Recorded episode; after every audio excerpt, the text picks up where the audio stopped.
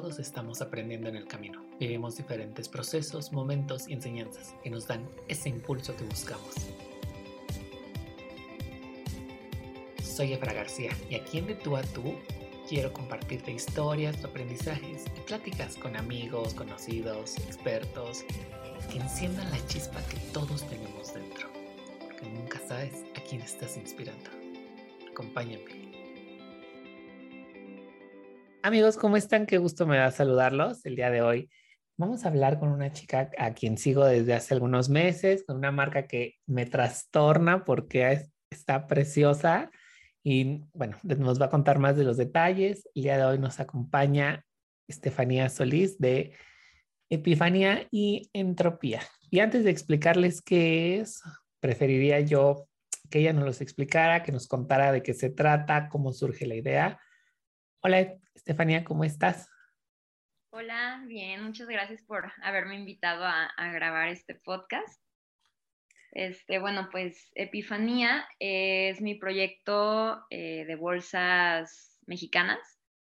Lo empecé hace seis años, casi, cinco, casi seis.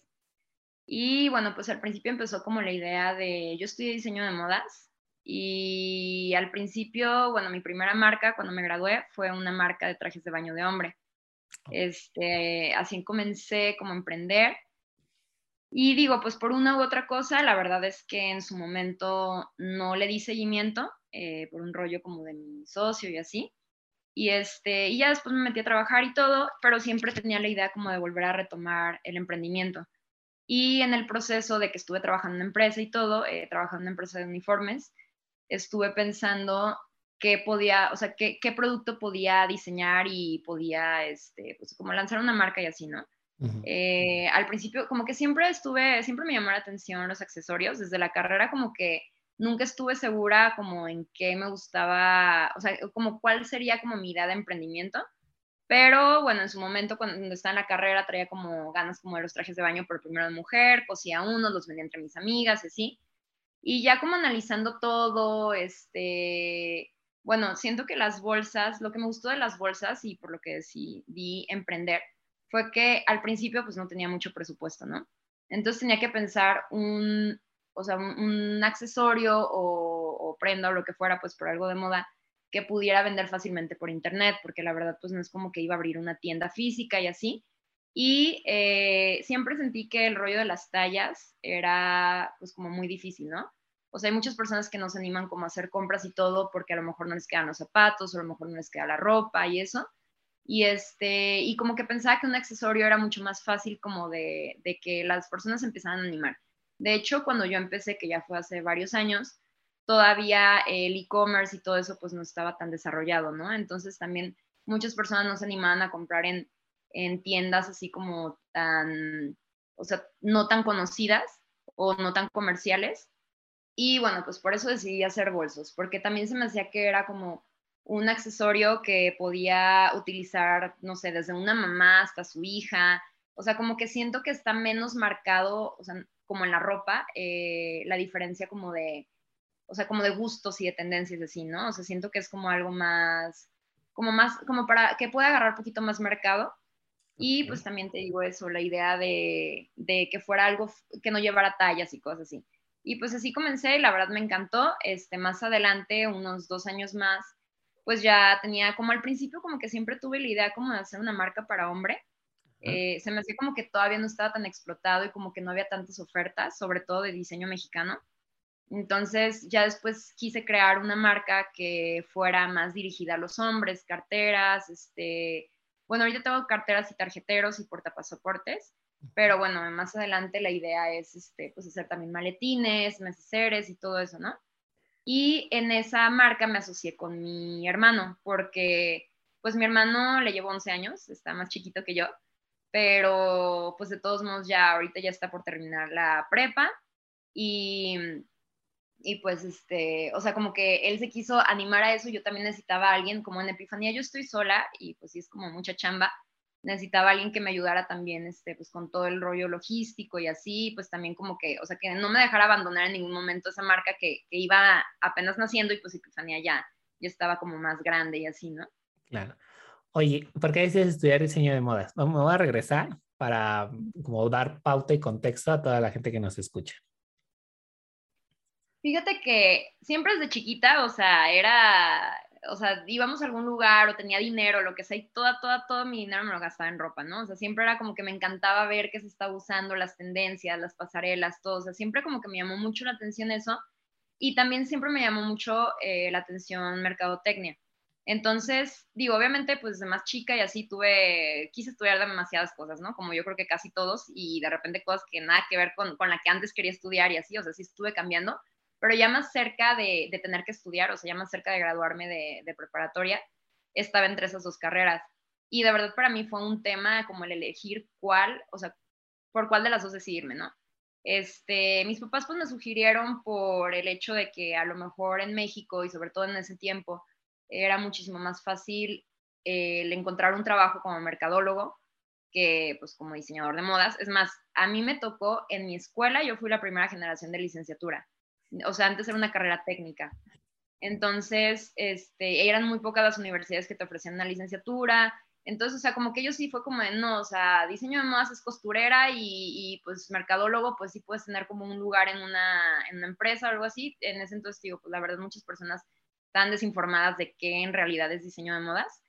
Y pues también te digo, ni siquiera, es más, ni siquiera muchas universidades podían, este, tenían esa, esa carrera, ¿no?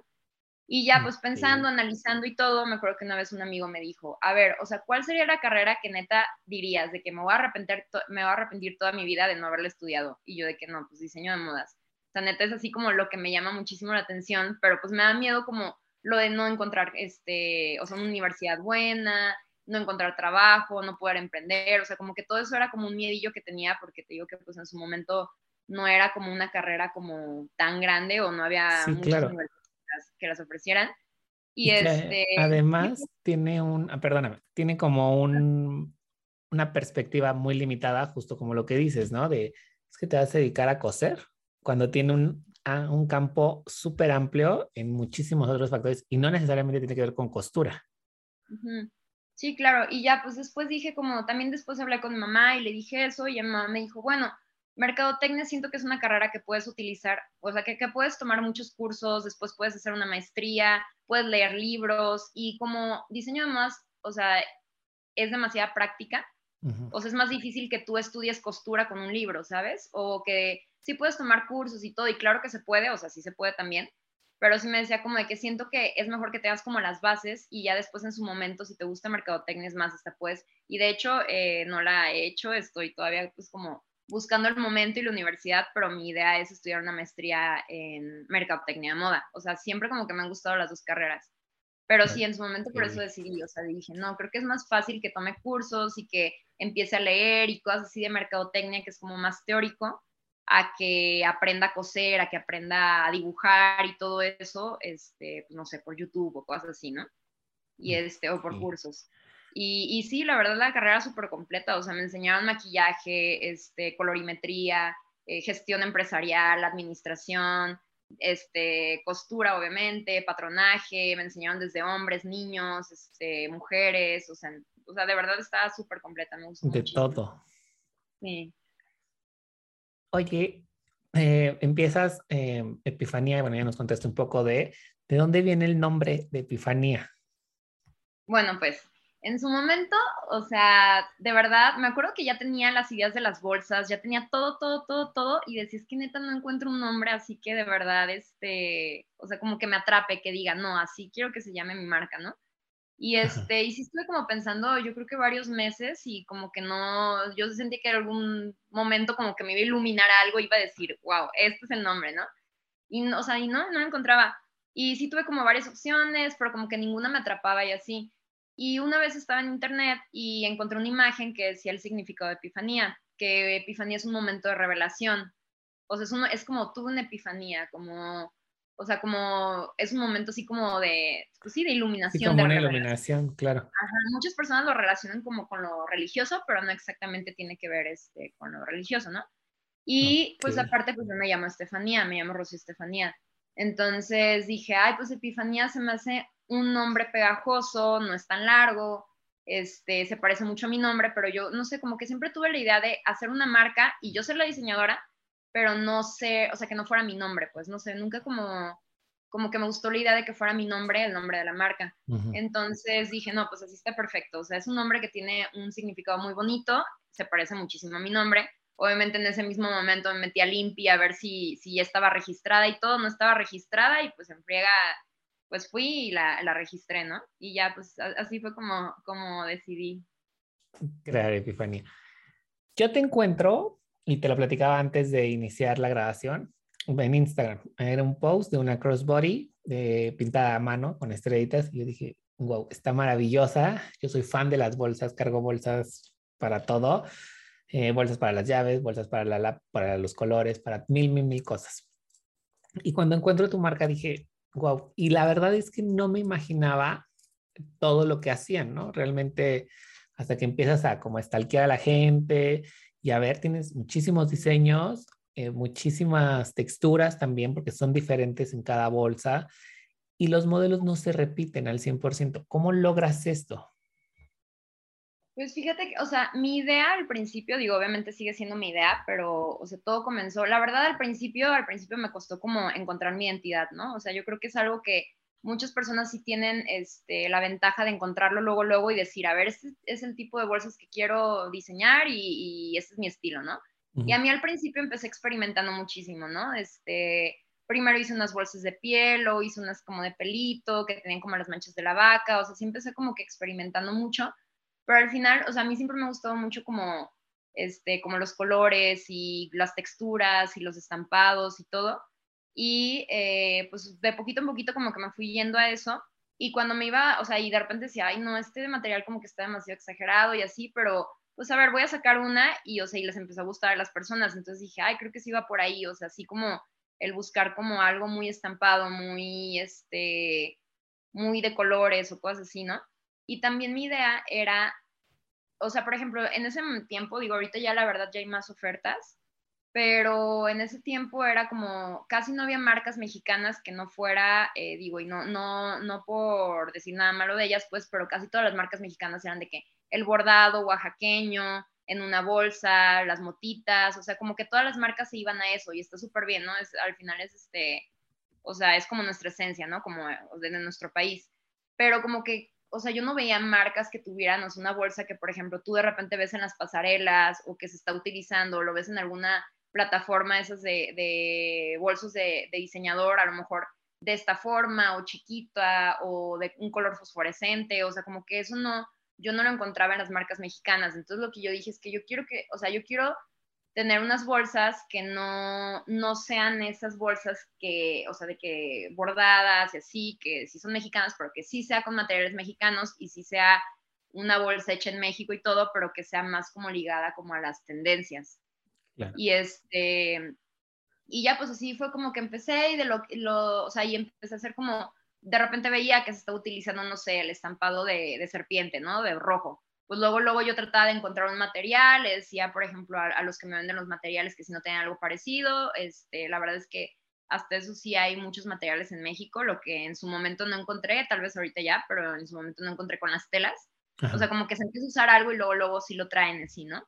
Entonces, este, pues yo empecé así y de lo de los modelos que decías que tengo muchos, la verdad es que soy, o sea, soy medio desordenada en el rollo como de de, o sea, no es como que de repente me preguntan como de que, ay, ¿y tus colecciones cada cuánto las sacas? ¿Y cuántas bolsas sacas por colección? Y de verdad en eso, o sea, soy un desmadre, ¿no? O sea, de repente una bolsa, de repente una bolsa y es como de que, no manches, yo quiero una bolsa de ese color o de ese estampado y en friega así de que trato de hacer los moldes, trato de pensar de qué forma, de qué tamaño y todo y luego, luego le digo a los que me cosen que la verdad tengo, o sea, tengo muy buenas personas al lado de mí que, que me hacen las bolsas que son súper bien hechos, son súper bien quedados y aparte me ayudan con todo el desarrollo, ¿no? Al principio yo empecé haciendo los moldes, ahorita la verdad es que la mayoría ya me los hacen ellos.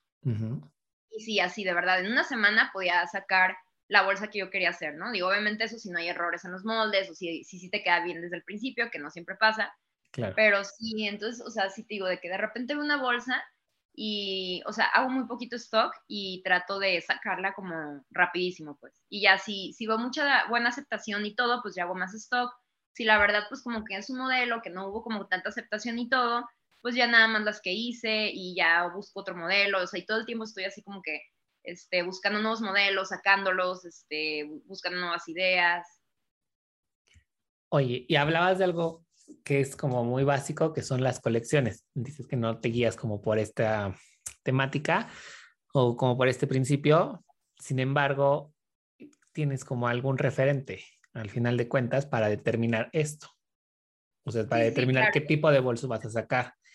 Y algo que, es, que mencionas que es muy padre es, saco, sacas una producción pequeña, pero si quieres ahorita tocamos ese punto. Ok.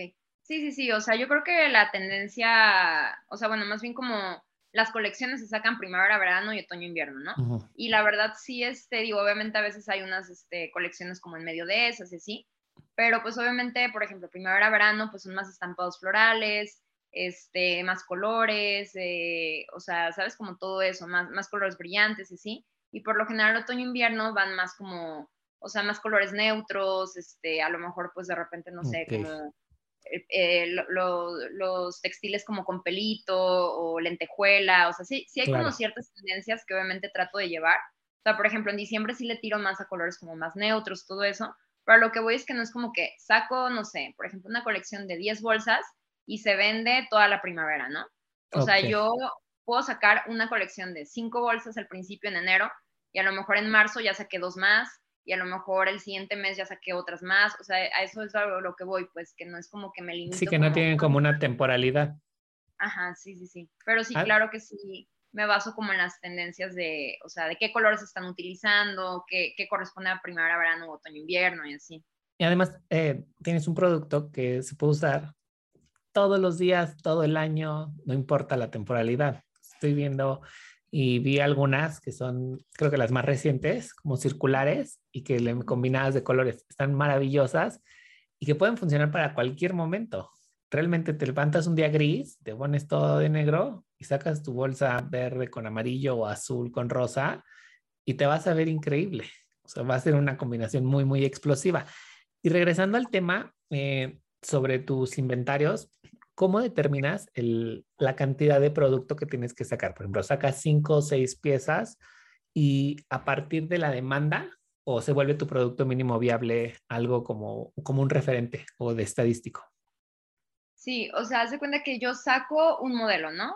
y a veces saco de que una sola muestra y ya hasta que me queda bien, que a veces es a la primera, a veces hasta la tercera bolsa, o sea, de que, ay, esto, esto hazlo más largo, hazlo más chiquito, hazlo más ancho, etcétera, etcétera, ¿no? Ya hasta que queda bien, bien, bien el molde y ya me gusta, primero lo uso yo. Este, y yo la traigo para todos lados, así, porque pues obviamente de repente sí hay ciertos errores que tratas de evitar, ¿no? Y que no te das cuenta hasta el uso. Y si de repente ya mandas a hacer una producción, este, pues luego, luego pues te puede salir en pérdida, ¿no? Entonces ya yo la uso, veo que, por ejemplo, que el material sí esté funcionando bien, que no esté, que no se rompa, que no esté delicado, que todo esto. Y este, ya una vez que pasa todo eso, ya ya sea, o sea, de que le tomo fotos y le empiezo a subir. Y yo manejo un tiempo de producción de una semana en mi tienda en línea. La verdad es que siempre trato de tener stock de todo y, trato de tener mínimo, o sea, poquitas aunque sea, pero de que bolsas de, de todo, o sea, en existencia de todos los modelos, pero siempre manejo un tiempo de producción de una semana porque hay veces que es muy difícil, por ejemplo, yo tengo stock en algunas tiendas, tengo en la tienda en línea, entonces, este, a veces también, mis papás vienen en Colima, entonces también, este, pues tengo como mucho movimiento allá. Y a veces tengo como el stock medio dividido y a veces un poquito difícil como que tener la bolsa para mandarla de que el mismo día, ¿no? O algo así. Aparte, eh, yo tengo otros trabajos, entonces a veces como que por algunas cosillas así como que no se me hace fácil enviarla el mismo día. Por lo, por lo mismo manejo un tiempo de producción de una semana. Pero la verdad, la realidad es que, la verdad es que sí, o sea, casi siempre lo mando el mismo día, al día siguiente, a los dos días o algo así. Muy pocas veces sí me tardo la semana, pero lo, hago como para tener como un colchoncito que el cliente sepa que no le va a llegar el mismo día, ¿sabes? Y no quedarle yo mal a él, pues. O sea, prefiero, prefiero que le llegue antes a que le llegue mucho después de lo que... Como con retraso. Ajá. Y, este, y lo del inventario, pues lo manejo, te digo, al principio saco un modelo, le tomo fotos, eh, mando a hacer, no sé, 5 o 10 bolsas y este y depende de cómo empiece a ver las ventas y todo, eh, yo mando a hacer dos veces a la semana producción. Entonces depende de cómo veas la aceptación de las personas, los likes, los comentarios, este, las compras, todo. Obviamente pues en la tienda en línea le pongo que solo hay ese número, ya empiezo a hacer más y más y más y así.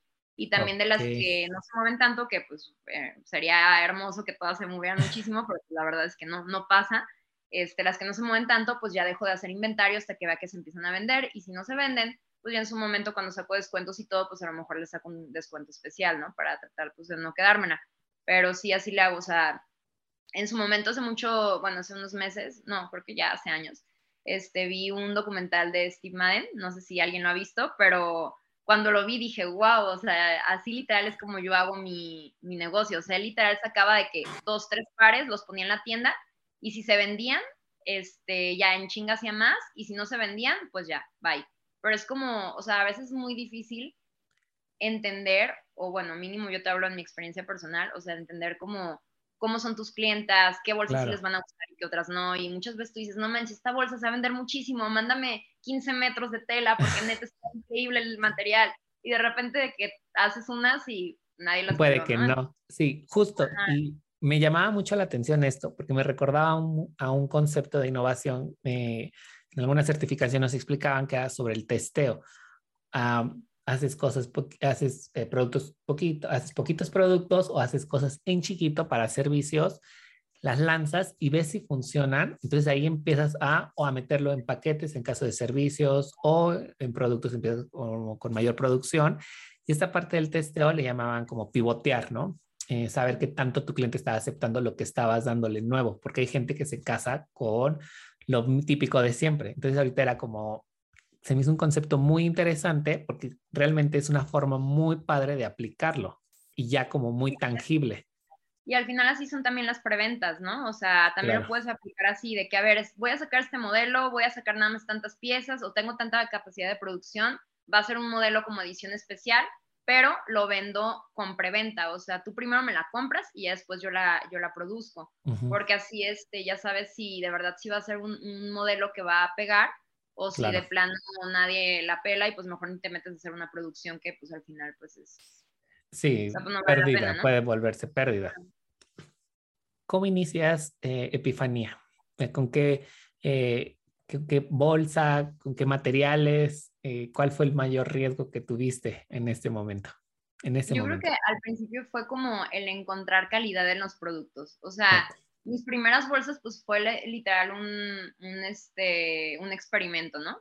Eh, ah, quiero una bolsa más o menos así, medio me ayudaron con los moldes, me acababa de graduar, entonces todavía le pedí como ayuda a unas maestras con las que todavía tenía contacto y todo, y ahí como que empecé a sacar yo, yo estaba estudiando en ese entonces y estaba en una empresa que, que estaba en el área de ventas, o sea, ni al caso con mi carrera, y como que estaba un poquito frustrada, ¿no? O sea, llegó un momento en que decía, ay, o sea, sí, sí me gustaría trabajar en algo de mi, de mi carrera, pero no encontraba como que una empresa que, pues sí, sí tuviera una buena propuesta también económica o, o, que de verdad me encantara como el concepto de la empresa o algo así o mi puesto.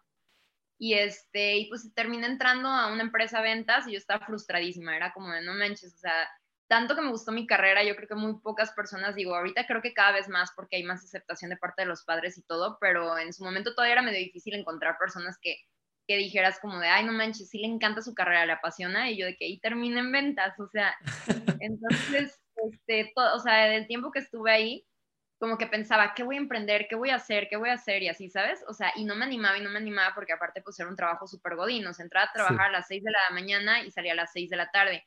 Y ya ni tenía ni ganas ni tiempo de andar buscando. Estás completamente drenada del trabajo como para saber que ibas a empezar.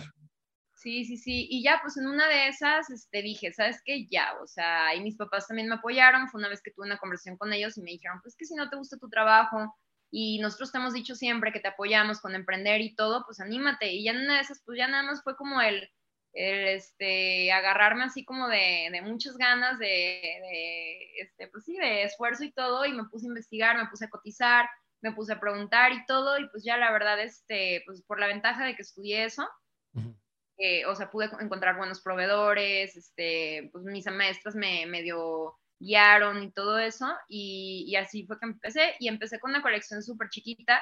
Eran poquitas bolsas de piel y poquitas bolsas de sintético. Y la verdad es que la primera colección este, me la compraron pues mis amigos, ¿no? O aparte la saqué muy cerca de diciembre.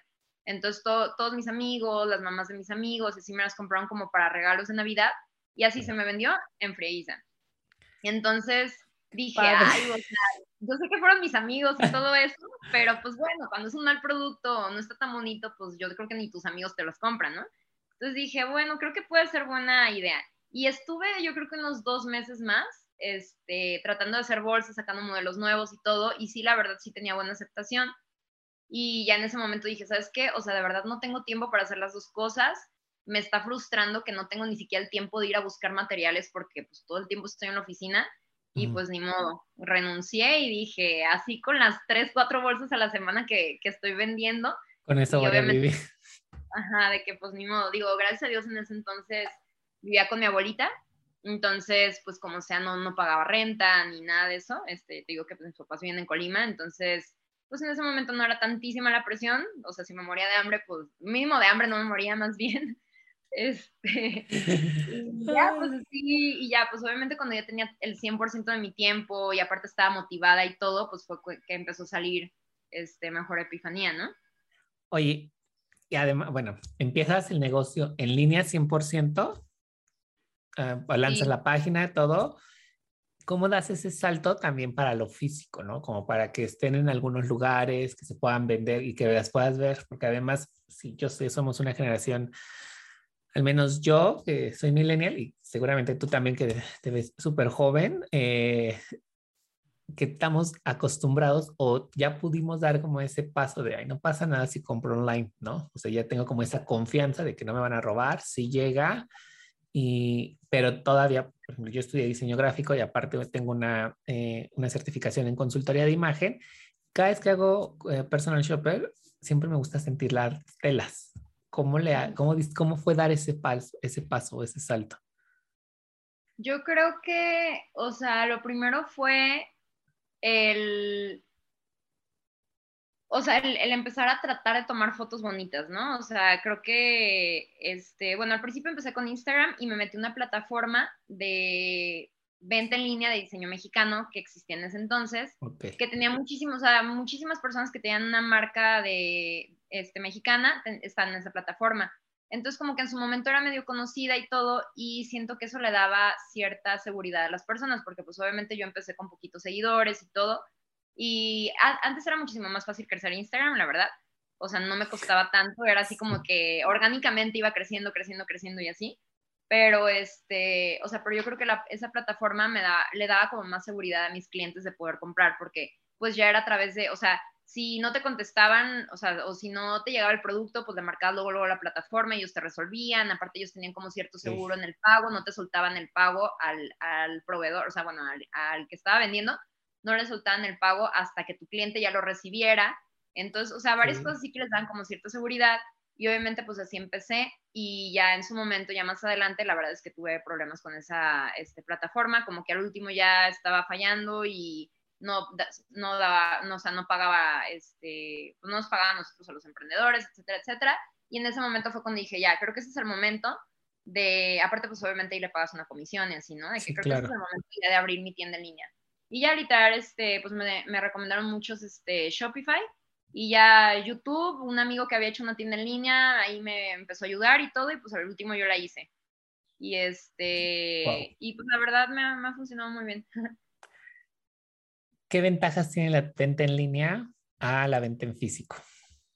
¿O que tú encuentras en este proceso que has eh, tenido? Eh, ubico más o menos de la plataforma de la que hablabas, no voy a mencionar nombres, que además salió como en el periódico, fue como muy conocido el caso.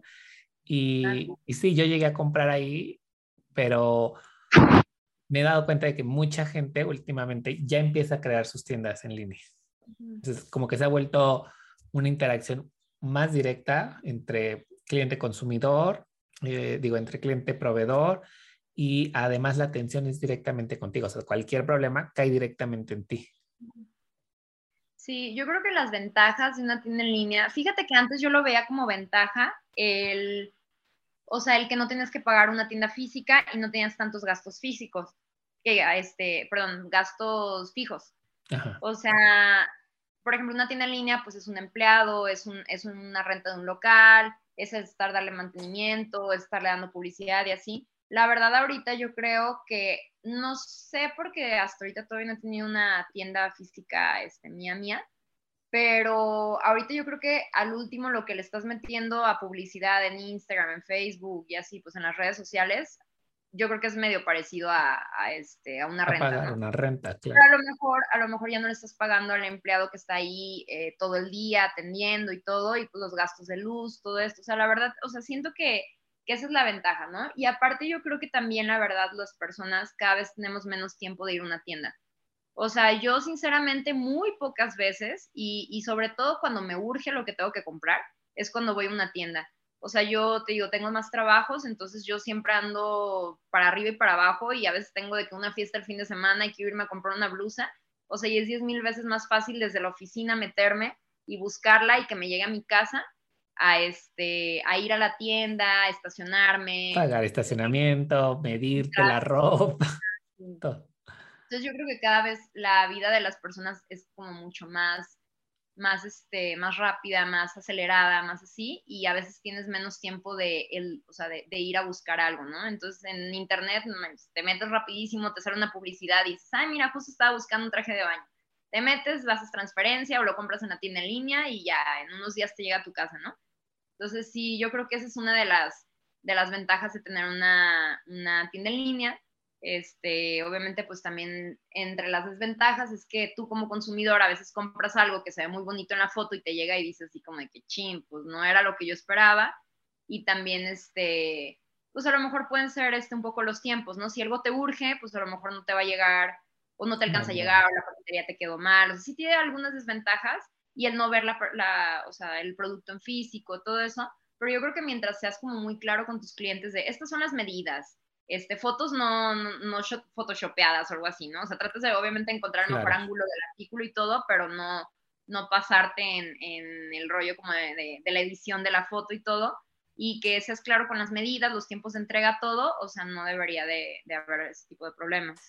Claro, y además eh, eres muy clara como en toda la descripción del texto, del producto, de las características, y justamente también nos toca a nosotros como consumidores ser responsables al momento de lo que estamos comprando, leer, porque ahora puedo imaginar y me dirás, no, nunca he tenido esto, pero que tienes algunos reclamos de algunas personas por cosas que dices, que está especificado. ¿No? O sea, está especificado ahí, y la persona, sí, pero yo nunca lo vi. O sea, siempre estuvo. A mí me pasó, en una ocasión compré algo en una departamental y decía buró y yo nunca leí la descripción. ni siquiera un buró, era esto, era un alajero. yo dije, por, o sea, claramente no le iba a reclamar a la departamental porque era mi culpa. ¿Cómo lidias con este tipo de situaciones? Yo creo que como comprador, o sea, tienes que saber en qué momento sí puedes reclamar y en cuál fue tu responsabilidad, ¿no? Sí, definitivamente. Este, ajá, o sea, pues tienes que ser, o sea, pues sí, tienes que analizar eso y decir, a ver, o sea, de verdad sí se pasaron ellos, no me dieron la información, esto y el otro, o la verdad yo no leí. Y ahí estaba toda la información y yo por hacer la compra rápido y de impulso y todo, pues no la leí, ¿no? Pero sí, claro, o sea, he tenido miles de historias, de, nos irían miles de horas si de verdad te contara todo lo que me ha pasado, desde que, por ejemplo, ponen los datos mal de envío y no les llega y luego se enojan conmigo y es como de, oye, pues tú pusiste estos datos. Y luego antes yo ahorita ya hago las guías este, de una por una, lo tecleo, checo que esté bien y todo. Pero antes había ligado a mi tienda en línea, mi tienda, mi, o sea, mi paquetería. Entonces, no, de verdad, o sea, lo hice una semana y luego, luego lo cancelé porque era, o sea, está cañón como todo mundo pone los datos mal. No ponen el número de casa, este, no ponen la colonia, o sea, de verdad dije, no, no, no, no sabes, este, y luego está rastreando los paquetes y luego las paqueterías, pues obviamente, pues hay algunas que no tienen tan buena atención, no te contestan, duras, duras horas, entonces al último terminaba yo volviendo a pagar el segundo envío, la cliente estaba enojada, eran dos semanas de que no le había llegado su producto, pero era todo porque no me había puesto un número, ¿no? O no me había puesto las referencias, o cosas así. O no había contestado el teléfono cuando había llegado, o ni siquiera me había puesto el teléfono. O sea, miles de cosas así que dices de que chin, o sea, sí, ok, yo entiendo que estás molesta, pero pues o sea, las guías se generan automáticamente y tú no pusiste tus datos, o sea, correctos, pues. Claro, es responsabilidad de uno como y comprador. Eso te digo, y es nada más desde la información que ellos ponen, ¿no? Obviamente, pues también de que, ah, yo pensé que estaba más grande, este, yo pensaba que no sé qué, o sea, pues sí me han tocado muchas cosas, pero pues la verdad es que, o sea, tú tienes que analizar, y yo creo que también mucho depende de la actitud de la clienta, ¿no? A veces se portan muy, muy bonitas y a veces te regañan, te dicen miles de cosas y el último es como de que, oye, o sea, literal, métete y ahí dice, tiempo de producción, una semana. O sea, no te enojes, ¿sabes? Y ya a veces sí le bajan, a veces sí siguen enojadas, o sea, pues al final es como, es lidiar con eso y si es bien difícil el trato al cliente. O sea, yo creo que sí deberíamos ser un poquito más conscientes en, en decir, ay, o sea, yo entiendo que es una persona que está atrás, que está haciendo lo mejor que puede, que está tratando de enviarme en el tiempo, pero pues si yo no leí algo no me voy a enojar, ¿sabes? Sí, claro. Pero pues ya. Eh, es que sería otro tema, sería como otro tema y otra hora de aquí hablando. Sí. ¿Cómo fue para ti el proceso de la logística? ¿Qué proceso llevaste? ¿De qué manera? ¿Qué aciertos y qué desaciertos tuviste al momento de empezar a mandar? Porque envías a todo México. Mm, yo creo que, o sea, pues alguno de los problemas fue el encontrar una paquetería confiable, ¿no? Digo, todas tienen problemas, siempre, siempre, siempre, pero hay unas que más que otras. Entonces, o sea, el estar experimentando, eh, digo, hay veces que la verdad ni siquiera puedes pelearle a la paquetería, no te contestan, que un reporte, que no sé qué, y pues tú le tienes que dar un buen trato al cliente. Entonces, al final terminas perdiéndole, mandándole otro bolso, este, o cosas así, con tal de, de que pues ese cliente no se quede con una mala experiencia, ¿no? Este, en lo de la logística, pues yo me fui organizando, o sea, depende, eh, designada como ciertos días de envío, como tres veces a la semana, pone un lunes, un miércoles y un viernes, o sea, como para poder agarrar como todos los, los, pedidos de la semana y poderles enviarlo antes que se pudiera, pero pues la verdad es que la paquetería no está abajo de mi casa, ¿no? Entonces, esta vez es medio difícil como de que todo el tiempo estar yendo todos los días a la paquetería o algo así, ¿no? Entonces, como que sí fui fijando así como de que, a ver, como cada tanto me hacen envíos, me hacen más el fin de semana, entonces el lunes luego, luego los hago, y este, y si salen a partir de cierta hora, este, pues ese mismo día se van, si no me, si me hicieron el pedido en la noche, pues o en la tarde noche, pues obviamente hasta el día siguiente, o sea, cosas así. Eh, en lo de la maquila yo creo que fue cuando me costó más, o sea, con las personas que me cosen, pues, este, el encontrarme con ellos, o sea, porque ellos no nada más me cosen a mí, ellos tienen su trabajo y en sus tiempos libres me cosen a mí, me hacen su, este, o sea, tienen su trabajo como, sí, este, como formal y en sus tardes, en sus fines de semana, todo eso me hacen mis producciones. Entonces, como que el hallarme con ellos, este, en cuántos, cuántas, cuánta capacidad este, de producción tenían, todo ese rollo, ¿no? Y, y en los, eh, cuando no tenía stock, por ejemplo, qué días de la semana iba a mandarles a, a producir y así. Pero pues al final es como, pues dos, tres errorcitos y ya después como que ya hayas la forma de poder funcionar y que ya todo vaya caminando. Estefania, ¿cuántos años tienes con Epifanía? Tengo casi seis. ¿Y cómo? Este eh, si tuvieras que decirle algo a la Estefanía que inició, ¿qué le dirías en el 2022? ¿Qué le diría tú yo del 2022 a, a esa Estefanía?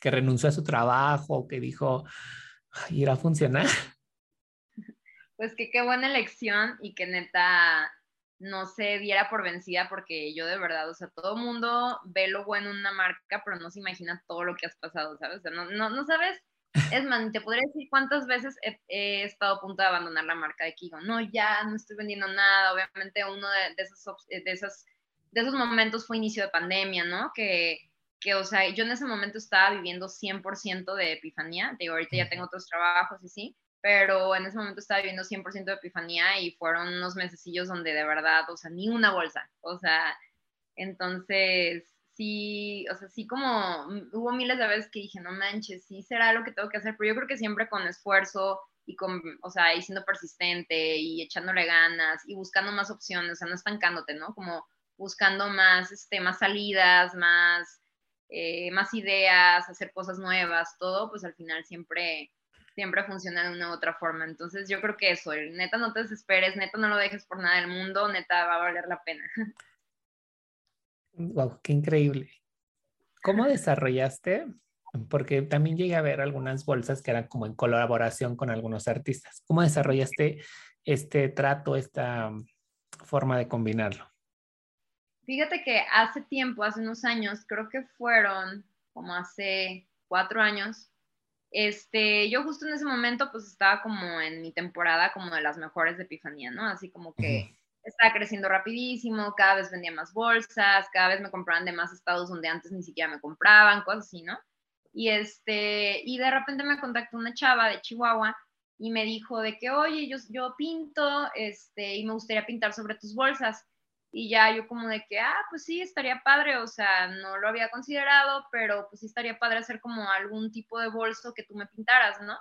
Y ella se vino a Guadalajara, nos conocimos y todo, platicamos, y ya vimos como la forma de funcionar como que nos convenía a las dos, ¿no? Porque no sabíamos si era algo que iba a funcionar. Este, en ese momento como que todavía no estaba tan de moda que pintaran sobre, sobre cosas, pues, sobre ropa, sobre moda.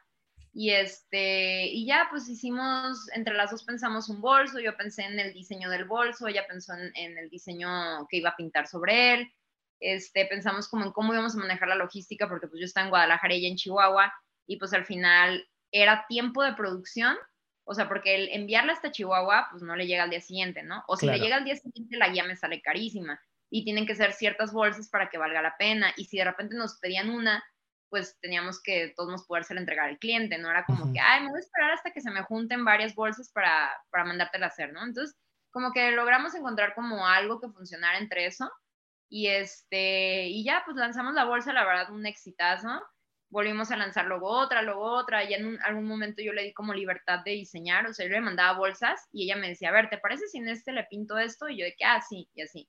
Y ya en su momento ya empezamos a hacer publicidad como de que te podemos personalizar o si quieres que lleve tu nombre, si te gusta, si quieres que lleve tu perrito, si quieres, este, si te gustan las flores, las mariposas, entonces literal, tú nos hacías el pedido, eh, lo que sí es que pues obviamente el tiempo de, de producción pues si era algo, eran de 15 a 20 días porque pues yo tenía que hacer la bolsa, porque a veces me pedían de que, ah, quiero esa bolsa pero en negro, y yo nada más las tenía en otros colores, ¿no? O de que quiero esa bolsa pero en naranja, y yo no la tenía en naranja, entonces nosotros le damos la opción de elegir el color, aunque yo no lo manejara, y de elegir lo que iba a llevar pintado, entonces, pues ya, este, así estuve trabajando con ella.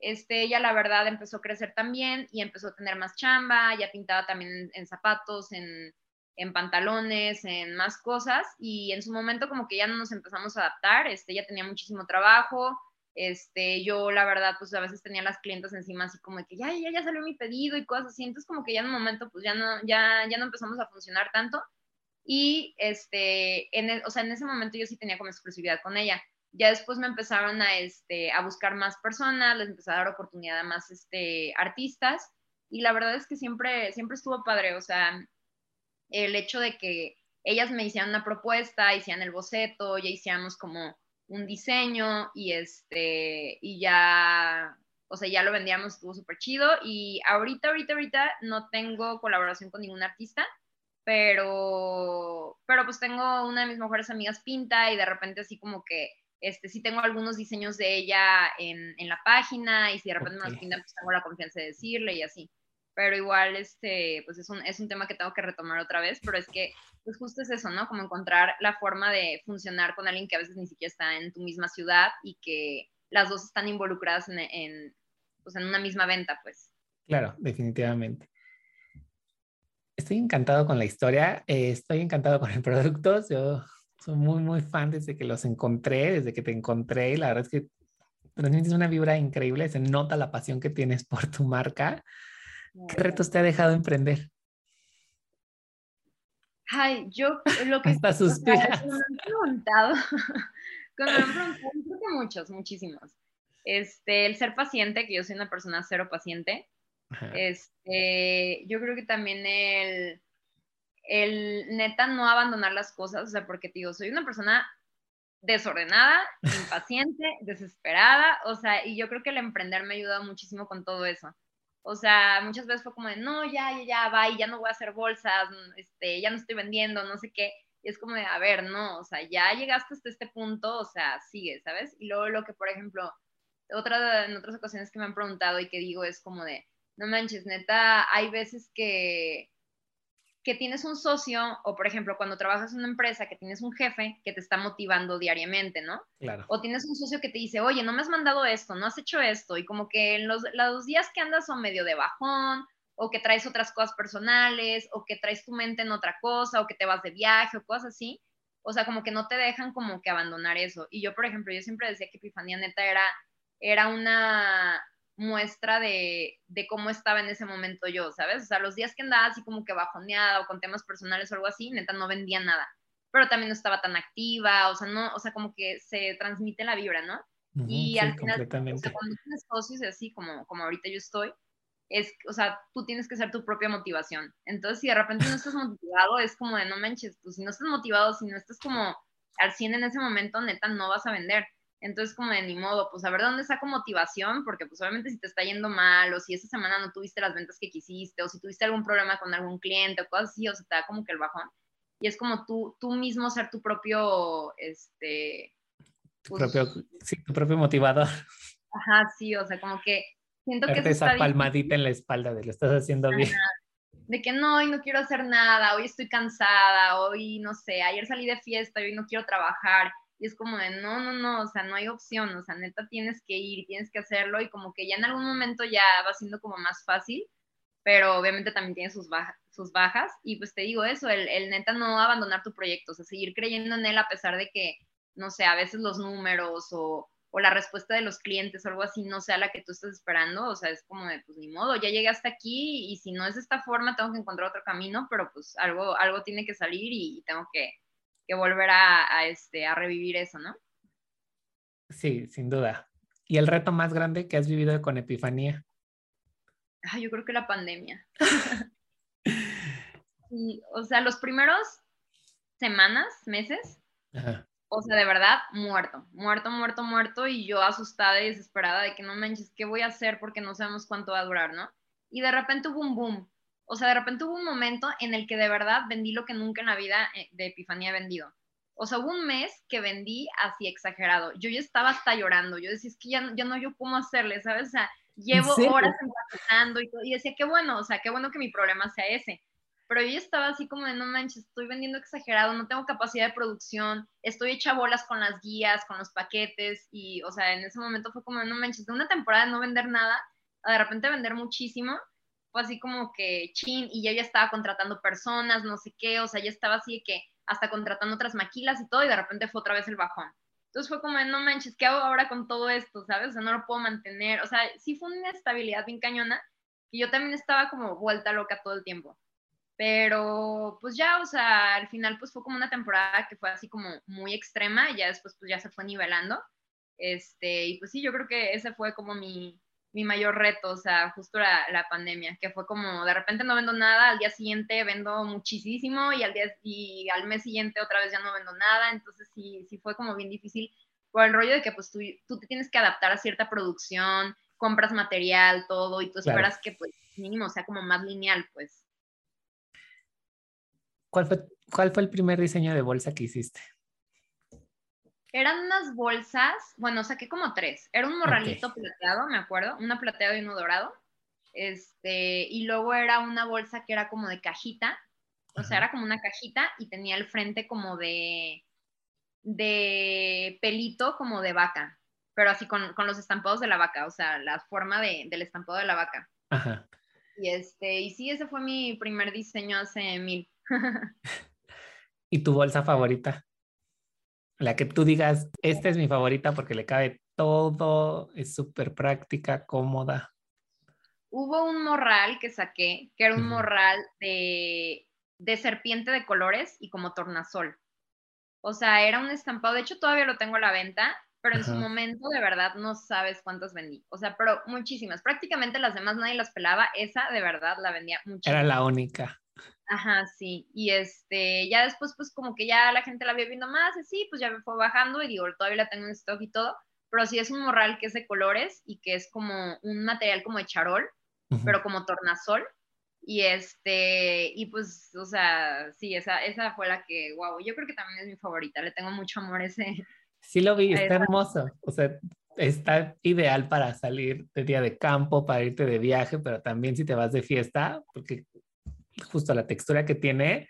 Hasta la playa. Como, brillito. Ah, o sea, eso está repelente, ¿sabes? Ah, ¿en serio? Sí. Está padrísimo. no quiero quitarte más de tu tiempo. La verdad es que estoy encantado con la historia de la marca, con lo que haces, cómo solucionaste ciertos problemas y el aprendizaje que te ha dejado en este tiempo. Vamos a pasar a una sección de preguntas muy rápidas y como muy concretas. Un libro que recomiendes. Ay, yo creo, fíjate que me gusta mucho Jeje Moda. No sé si, si ya, o sea, pues las personas que estén escuchando lo conozcan, pero si no es Gustavo Gili. Este, creo que ahorita no tienen tienda, antes sí tenían, pero es en, en línea. De verdad, o sea, ni siquiera sé exactamente cuál recomendar, pero tiene libros muy, muy buenos. O sea, tiene uno que se llama Víctimas de la Moda, tiene otro que se llama Tendencias de la Moda, este, tiene una que se llama Percepción, este, tiene otro de marketing de moda, o sea, de verdad, todos los libros yo estoy encantada y me han ayudado muchísimo en todo el proceso de, este emprendimiento. ¿Serie o película que puedas recomendar? Mm, o sea, si, si te vas como a, o sea, mi carrera y a, mi este, marca y todo, a mí me encantan mucho los documentales de moda. O sea, obviamente, pues uno de los clásicos es el de Coco Chanel, ¿no? O sea, como que me gusta saber las historias de todos ellos. El que les dije de, Steve Madden también es buenísimo. El de Manolo Blahnik. El de Manolo este, Blahnik es lo máximo. Yo lo vi y lloré y dije, qué maravilla, cómo alguien puede tener ese, ese sentido o ese gusto desde niño. O sea, realmente me recordaba muchas cosas. El, el, entender como el comienzo de una marca hasta te hace creerla más, ¿no? Sí, realmente. Y todas esas películas para mí han sido como de wow. Aparte, como que si de repente no estás como tan motivado, agarras esa motivación de que wow, o sea, las personas que están donde están no es este, no es cualquier cosa, pues, o sea, es sí, claro. todo también el de Karl Lagerfeld, o sea, neta también, o sea, su pasión, todo, no, todas esas me encantan. Y que tienen algo como que, mm, bueno, a mí me pasa de recordarte el simple hecho de siguen siendo personas. ¿no? O sea, le pasó a él, pero te puede pasar a ti si trabajas también por ello. Sí, claro, claro. Estefania, muchísimas gracias. La verdad es que estoy encantado de la historia. No me voy a cansar de repetirlo, de conocerte, eh, porque además toda la entrevista te la pasaste sonriendo. Eh, tu lenguaje corporal decía lo mucho que te emocionaba hablar de Epifanía. ¿Dónde los pueden encontrar? ¿Dónde, dónde puedo conseguir una bolsa de epifanía? Eh, si quiero hacer un pedido, etc. Mira, eh, pues mi canal principal y al que más le presto atención es, Instagram, ¿no? En Instagram estoy como arroba epifanía-mx. Ahí mismo está la tienda de Shopify, o sea, ahí está el link. Este, ahí te, direcciona, directa, te direcciona, perdón, y este, tengo una boutique en Colima donde, bueno, no es mi boutique, eh, pero ahí tengo mis bolsas que se llama Bambalina. Y en Ciudad Guzmán ahorita tengo una que se llama Cataleya. Entonces ahí también pueden encontrar mis diseños y si no, pues en línea están todos, ¿no? Ciudad Guzmán está en... ¿Mande? Ciudad Guzmán. Ah, Ciudad Guzmán es Jalisco. Ah, ok, perfecto. Y en pues Guadalajara, pues estoy yo y hago entregas, pues ahí nos ponemos de acuerdo, o yo estoy en Ciudad Granja, ¿no? Entonces también pueden pasar aquí por sus bolsos y así, y tienda como tal en Guadalajara, pues no tengo. Pero a la hora de comprar en línea ya es una súper ventaja, porque te llega a la puerta de tu casa, el Hasta diseño las que... de Guadalajara a veces prefieren que se las manden por paquetería o algo así, porque pues a veces, o sea, Guadalajara... El tráfico y las distancias. Ajá, llegar que, mejor esperar su bolso en su casa, ¿no? Sí, claro. Además llega a tu casa con todos los cuidados, no tienes que cruzar el tráfico. 39 pesos. Digo, aprovecho el comercial. Entonces, la verdad es que son ah, no, adelante. ¿Están en los envíos en 39 pesos? 79, 79 pesos. 69. Sí, o sea, se me hace un precio muy accesible. Sí, claro, completamente. O sea, realmente es ni el Uber que vas a pagar o lo que vas a pagar de gasolina. Uber y yo de que el Uber te salen 200 pesos, el envío a lo mejor no te llega, o sea, no te llega hoy mismo, pero pues te salen 79 pesos y de que no, mejor envíamelo por paquetería. Y yo de que, ah, ok. increíble. Muchísimas gracias, Estefanía. Ah, gracias a ti por la invitación, muchísimo gusto. Igualmente, amigos, ya saben dónde pueden eh, escuchar, bueno, comprar Epifanía Pueden etiquetar a nuestra invitada para conocer más de su historia, compártanme sus aprendizajes, qué es lo que más les gustó y aprovechen, o sea, realmente un envío en 79 pesos no es nada, es el café de Starbucks que te vas a tomar. y vas a tener una bolsa súper bonita, un diseño increíble que igual te puede funcionar para muchísimas más ocasiones. O el regalo para ahora que viene el 10 de mayo. Amigos, nos escuchamos la próxima. Un gusto.